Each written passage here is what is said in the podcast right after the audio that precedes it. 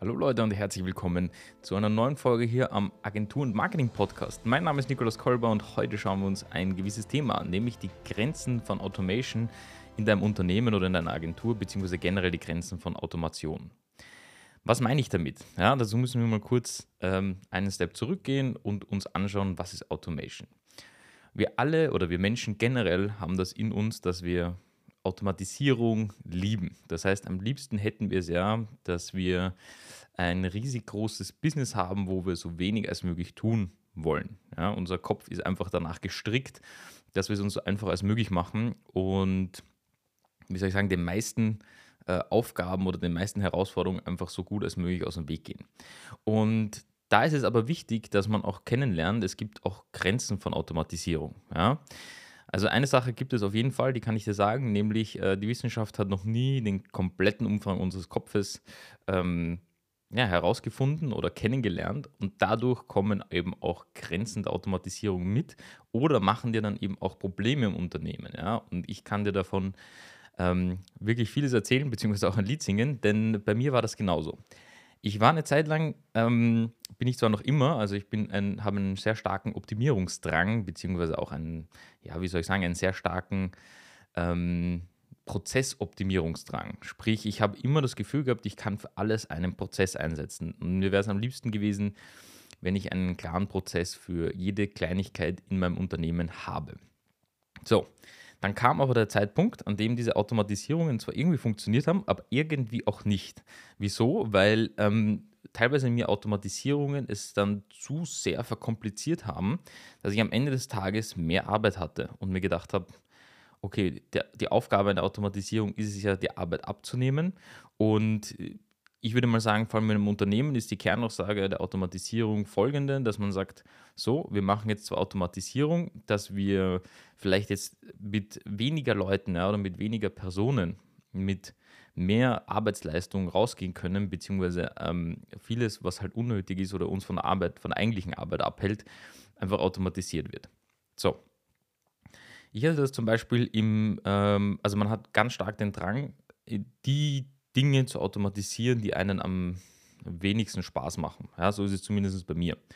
Ich habe zum Beispiel Buchhaltung stark automatisiert, also sprich, ähm, ich habe zum Beispiel meine ganzen Belege und so weiter werden von ähm, Get My Invoices gesammelt, ähm, werden dann an Safdesk geschickt und dort verbindet Safdesk diese Sachen wiederum mit, mit meinem Firmenkonto und sagt dann, okay, die Belege gehören zu diesen Sachen dazu.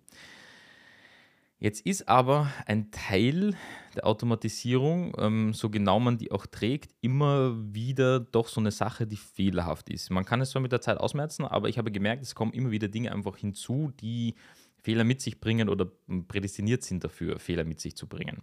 War zum Beispiel in der Buchhaltung genau der Fall. Also im Speziellen bei mir waren es die letzten Monate, da habe ich das so laufen lassen und bin dann drauf gekommen, dass ich immer wieder das Feedback von äh, meinem Buchhalter-Steuerberater bekommen habe, dass da irgendetwas fehlt oder irgendetwas nicht stimmt. So. Also in meinem Fall war es zum Beispiel, ich habe das alles automatisiert, ja, aber das Problem war, ich habe das dann nicht mehr großartig überprüft, das ist zwar gelaufen, aber es haben sich Fehler eingeschlichen. Ja, und ähm, was ich dann gemerkt habe, ist, uh, ich muss dann doch auch wenn ich etwas automatisiert habe oder wenn ich Prozesse eingeführt habe, muss ich nichtsdestotrotz noch mich da dran setzen und immer wieder überprüfen, ob das passt. Ja? Das heißt, natürlich mein erster Gedanke war, ich sollte einen Prozess schaffen, der mir den, also die Automatisierung testet. Ja, also sprich, ich brauche irgendetwas, was mir sagt, sind da alle Belege drinnen, die sollen das gegenchecken und so weiter und so fort. Das kann man natürlich alles machen, aber irgendwo ist dann auch eine Grenze erreicht, eben, ähm, worüber wir eben heute auch sprechen wollen, die eben Automatisierung oder Automation nicht mit sich bringen. Und ein großer Aspekt, ja, und das ist das, was ich dir heute im Speziellen in dieser Folge mitgeben möchte, ähm, ist eben die, diese persönliche Note bzw. dieser persönliche Aspekt in der Automatisierung. Das heißt, du kennst das natürlich, wenn du solche E-Mails bekommst. Hey, Nikolaus, wie schaut es aus? Wie, wo stehst du gerade? Was ist das Thema? Ähm, auf LinkedIn zum Beispiel merkt man es jetzt sehr stark. Also da kriegt man am Tag ja, wenn man ein bisschen aktiver dort ist oder zumindest ein, ein, ein Profil hat, wo drinnen steht, was du genau machst und vielleicht dann in die Zielgruppe von jemand anderen reinkommst, kriegst du halt diese Automatisierungsnachrichten ausgespielt en masse. Ja? Das heißt, äh, da kriege ich teilweise fünf bis zehn am Tag, glaube ich.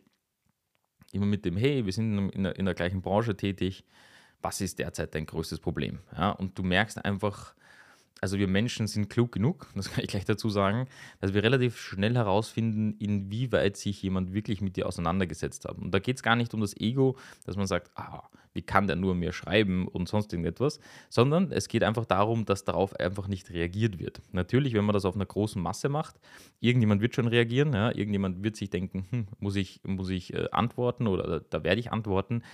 Aber auf, der, auf einer großen Ebene ist das halt echt mühselig geworden, ähm, wirklich so in Automatisierungen gefangen zu sein. Ja? Und ich gebe immer wieder an Firmen weiter, dass Automatisierung sehr gut ist. Und mein, an, einige Firmen haben sich ja nur darauf spezialisiert, dass zum Beispiel viele Automatisierungsstränge zusammenführen und dadurch richtig cool ist. Aber es kommt natürlich immer wieder vor, dass hier oder da jetzt jemand in eine Automatisierung fängt, sage ich jetzt mal, ja, oder, oder drinnen gefangen wird, ähm, das klingt vielleicht so negativ, oder da reinkommt in die Automatisierung und ähm, dann nicht das die beste Customer Journey hat, würde ich jetzt mal sagen. Das ist auch okay, weil wenn das einer von 500 ist, ja, who cares, ist halt so, ist nicht optimal. Aber einem sollte bewusst sein, wo denn die Grenzen in einem eigenen, also in, oder in deinem persönlichen oder in deinem eigenen Unternehmen vorhanden sind. Also, nehmen wir jetzt mal an, du musst halt täglich den PC einschalten.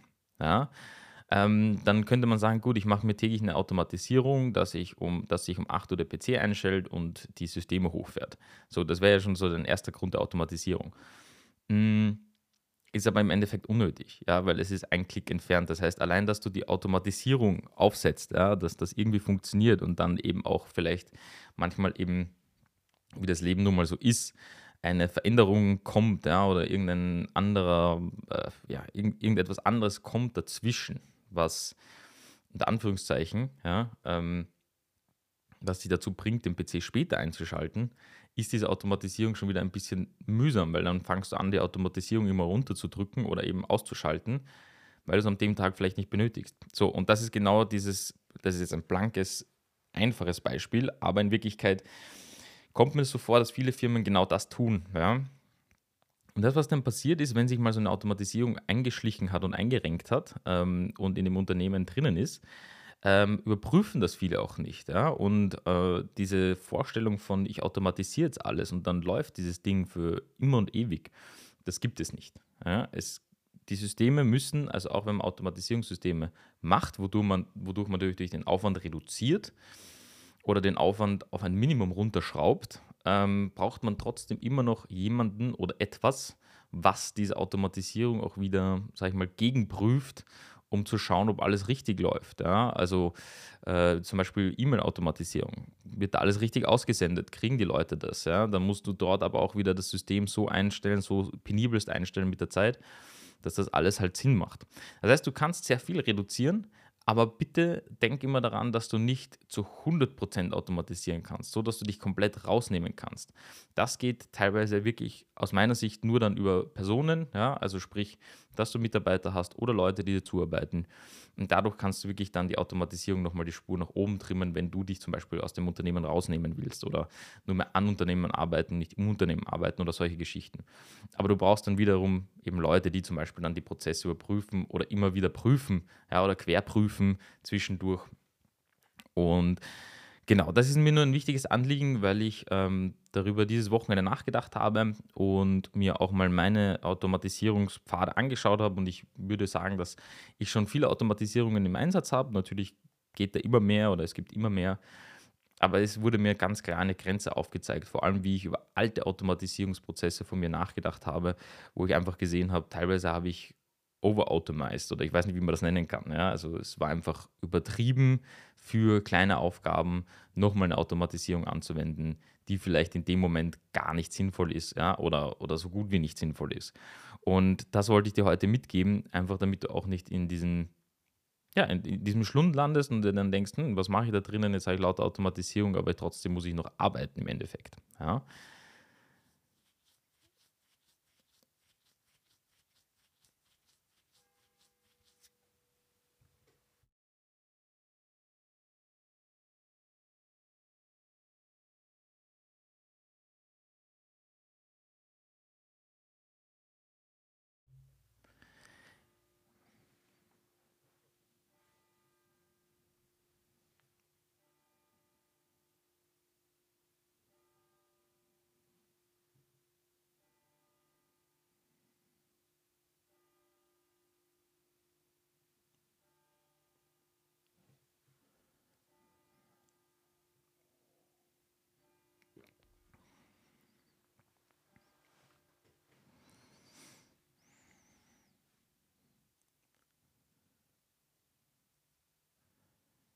Ja, und das ist auch die Grundaussage des heutigen, ähm, der heutigen Folge. Denn ähm, ich wollte einfach nur mal dir so einen Denkanstoß mitgeben, dass man über Automatisierung zwar nachdenkt, so als coolen Freund, der dir hilft oder als coolen Mitarbeiter, der dir hilft, ähm, dass man natürlich Prozesse vereinfacht und, und, und für sich schaut, inwieweit das Ganze Sinn macht, aber dass man das vor allem dann nicht auch overanalyzed oder over automatisiert, ja. Ähm, das ist oftmals eine Sache, die einem, ja, da schießt man sich irgendwie ins eigene Bein, würde ich mal sagen. Und hm, da geht es auch gar nicht darum, dass ich jetzt sage, dass Automatisierung an sich schlecht ist oder sonst irgendwas. Im Gegenteil, ich liebe es noch immer. Aber eben, dass man manchmal zu stark da reintaucht und sich denkt, okay, ich automatisiere jetzt alles. Ja? Also da kriegt man wirklich so diesen, diesen Wunsch nach vollkommener Automatisierung. Und ähm, wird aber dann eben schnell enttäuscht, weil man stellt sich das eben in seinen Gedanken so vor, dass alles automatisch läuft und man eigentlich nichts machen muss. Wenn sich jemand bewirbt, wird das direkt in den CRM geschoben. Das CRM erstellt gleich die Aufgabe von dort weg. Wird das gleich, äh, dass er nicht noch gerade angerufen wird und, und, und ein, ein, irgendein Bot oder irgendeine AI, ähm, ja, also sprich irgendeine künstliche Intelligenz dann ein Telefongespräch führt mit demjenigen und mal vorsortiert und dann so weiter und so fort. Ja. Also am Ende des Tages ist es auch noch wichtig, dass eben die persönliche Komponente drinnen ist, dass man trotzdem noch ein bisschen Variation drinnen hat, dass das Ganze noch ein bisschen eine menschliche Ebene auch mit sich trägt, weil das merken auch Leute, ja, also beziehungsweise Personen oder Kunden, die bei dir kaufen wollen. Und dass man da eben einen schönen Ausgleich findet. Ja. Also wenn die Automatisierung Sinn macht, dann auf jeden Fall ich kann auch da zum Beispiel nochmal sagen, aus, aus dem Webdesign heraus, ja, natürlich, da gibt es Prozesse, da gibt es auch Prozesse, die ich gerne mitgebe, da gibt es auch Prozesse, die ich gerne jemandem immer ähm, erkläre, ja, wie so ein Webdesign-Prozess zum Beispiel aussieht. Aber auch da, also gerade wenn es um, um was sehr Kreatives geht, merkst du einfach, wie stark Prozesse manchmal eingreifen und du vielleicht dadurch dann noch mehr gefangen bist, als du sein wollen würdest. Denn dann hast du da zum Beispiel eine Checklist, ja, wie du zum Beispiel ein Konzept einer Webseite oder sonst irgendetwas erstellst. Und dann bleibst du in diesem Konzept gefangen und denkst dir, ach, ich, ich komme auf kein, auf kein richtiges Konzept ja, für die Zielgruppe, für meines Kunden oder sonst irgendetwas. Und da hat mir das, das halt teilweise wirklich geholfen, dass ich gesagt habe, okay, egal, lass, den, lass das Konzept weg. Und es passiert bis heute noch. Ich habe ähm, für alles irgendwie Konzepte und ähm, Checklisten und ich weiß nicht was, ja. Dass, ähm, dass wir, ja, dass wir das, das, das, äh, das alles am, im Blick haben, sozusagen, dass ich das weitergeben kann und auch im Mentoring weitergeben kann, auf YouTube weitergeben kann und hier im Podcast weitergeben kann. Aber am Ende des Tages habe ich dann gemerkt, okay, ich kann das alles machen und schön und gut, aber es bleibt noch immer dieser eine Aspekt offen, dass wir Menschen einfach auch nicht dafür geschaffen sind, immer das Gleiche zu machen. Das heißt, auch wenn die Prozesse dann uns alles abnehmen, wird uns langweilig, ja, und auch in einem, in einem Konzept, ja, oder in einer Konzeptfindungsphase oder in einer kreativen Phase brauchen wir gar nicht diese starken Zäune, wo wir uns drinnen aufhalten, sondern da kann es ruhig auch sein, dass wir hin und wieder auch aus unserer eigenen Automatisierung ausbrechen oder aus unserer eigenen, ähm, ja, aus unserer eigenen ähm, Kreativität heraus eigentlich ausbrechen müssen. Ja? Und das ist eben ganz wichtig, weil die meisten, was ich gemerkt habe, auch durchs Mentoring, fühlen sich dann schlecht, ja, wenn sie eben nicht ähm, äh, sich diese Automatisierung hingeben und sagen, das ist schon gut so. Oder dann haben sie Angst davor, die Automatisierung auch bei meinen Kunden, die Automatisierung teilweise vielleicht ähm, mal auszuprobieren und dann nach ein, zwei Monaten zu entscheiden, okay, das macht wenig Sinn oder das macht schon Sinn, sondern die sagen so, ah, das haben wir jetzt alles so automatisiert, das ist super und daran bleibt man dann. Ja, und da kommen aber dann die Grenzen eben schnell ans, ans Tageslicht sozusagen. Und das ist das, was ich euch heute äh, oder dir im Speziellen mitgeben wollte, weil es einfach wichtig ist, dass man da noch immer eine ja, schöne Automatisierungswaage findet oder wie man das auch immer nennt. Ich hoffe, dir hat dieses Thema heute gefallen. Wenn das Thema gefallen hat, wie gewohnt, würde es mich sehr freuen, wenn du den Podcast bewertest und mir vielleicht auch in der Bewertung dein Feedback da lässt. Das geht zum Beispiel bei den Apple Podcasts relativ einfach, wenn du dort hörst.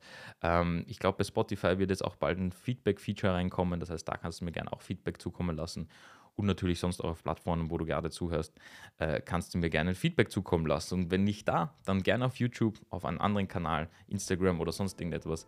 Irgendwie komme ich dann schon immer an die Feedback-Informationen und nutze das auch, um den Podcast für dich zu verbessern.